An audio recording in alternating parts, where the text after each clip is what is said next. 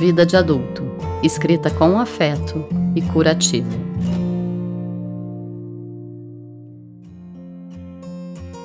Eu sou Mariana Londres e o texto de hoje é da Sara Nascimento. Feminicídio: a sororidade como uma medicina natural. Ecoou forte em mim o texto O Feminicídio e a Solidão, da Marta Medeiros. Com sensibilidade e coragem, ela evoca uma reflexão essencial no caminho da dissolução do ódio masculino contra as mulheres, potencial feminino e a relação entre as mulheres. Quem pode nos ajudar a apressar a chegada do novo mundo? Nós mesmas, diz. Em que sentido? No modo como enxergamos e julgamos umas às outras, a partir de um viés bem familiar, o da desvalorização da mulher, sem um homem a seu lado.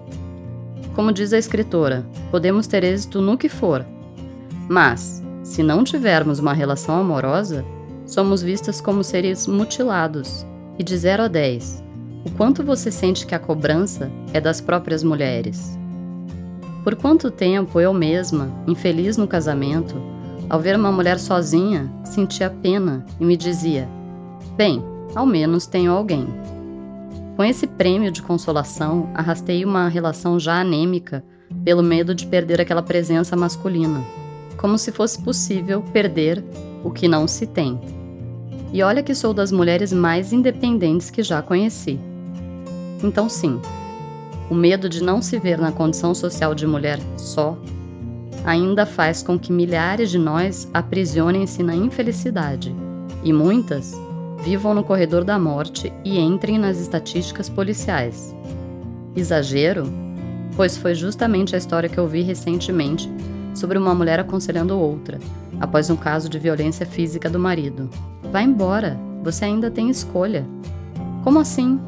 Sempre há uma escolha de abandonar o sofrimento, pois o propósito do nosso nascimento não é a resignação, mas a nossa realização. Para isso, acordamos a cada manhã. Nenhuma solidão drena mais nossa vitalidade que a solidão a dois. Voltando a Marta Medeiros, ela fala do secreto incômodo de conviverem com uma pessoa que é ímpar e não par.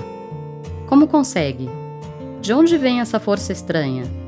Da inteireza conquistada com o um ingrediente mágico, a sororidade. Olha mais de perto.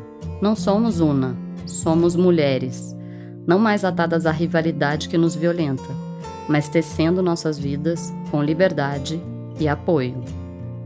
Fique com a gente também no Instagram.